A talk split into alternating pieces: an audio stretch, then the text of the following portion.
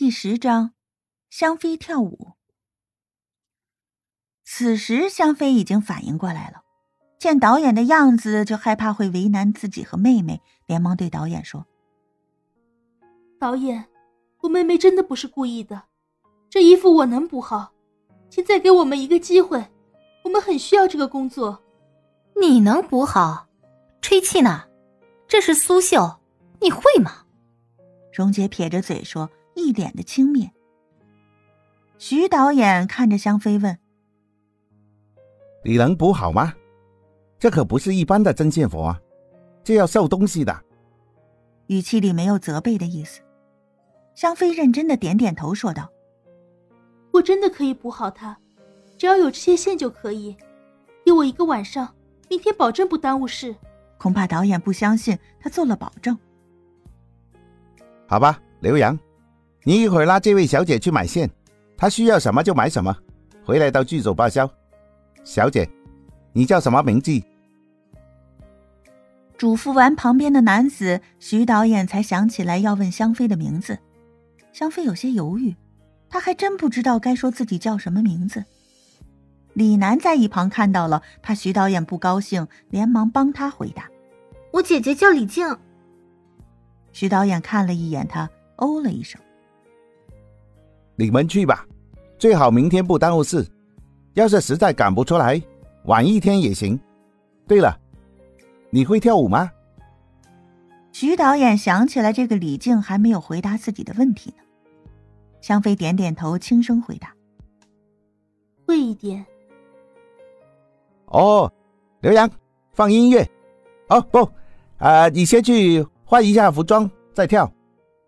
徐导演指挥着一个场记，让他带香妃去换服装。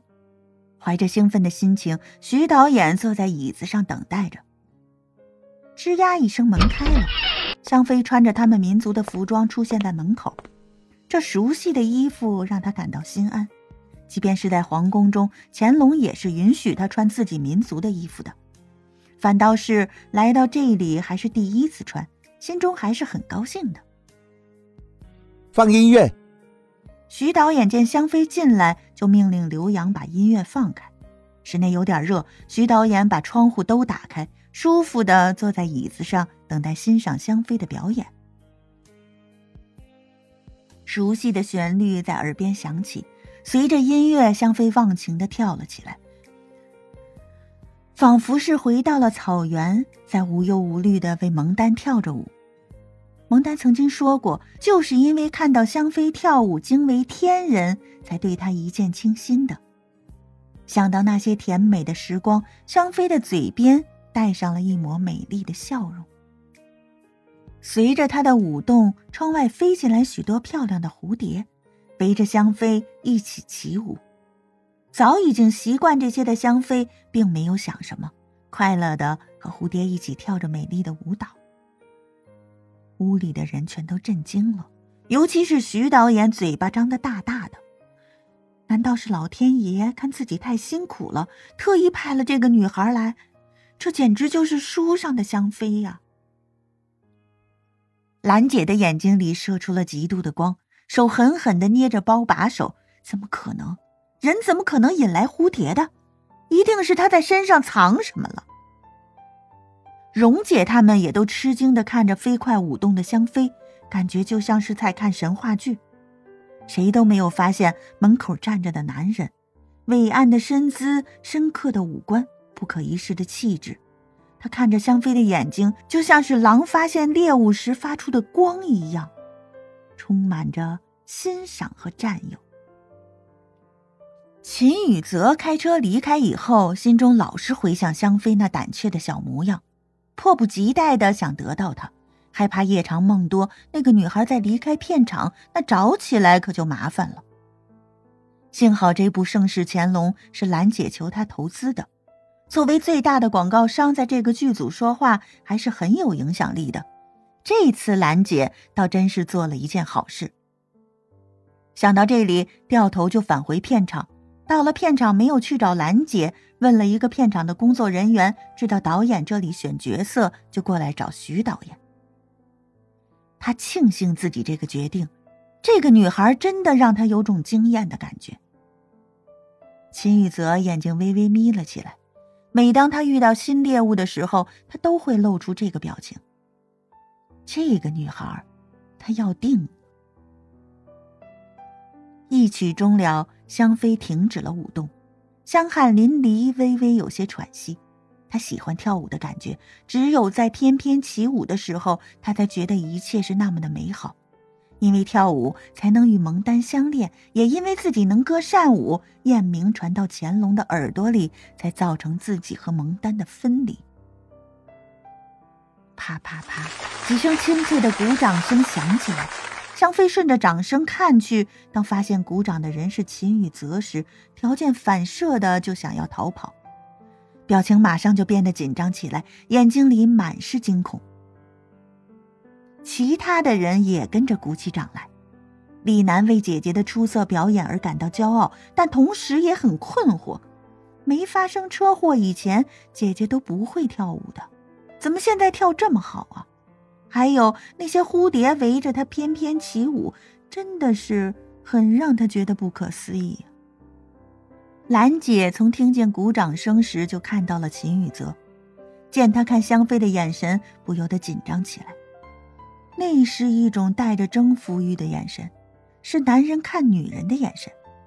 他知道这是秦宇泽对香妃感兴趣了。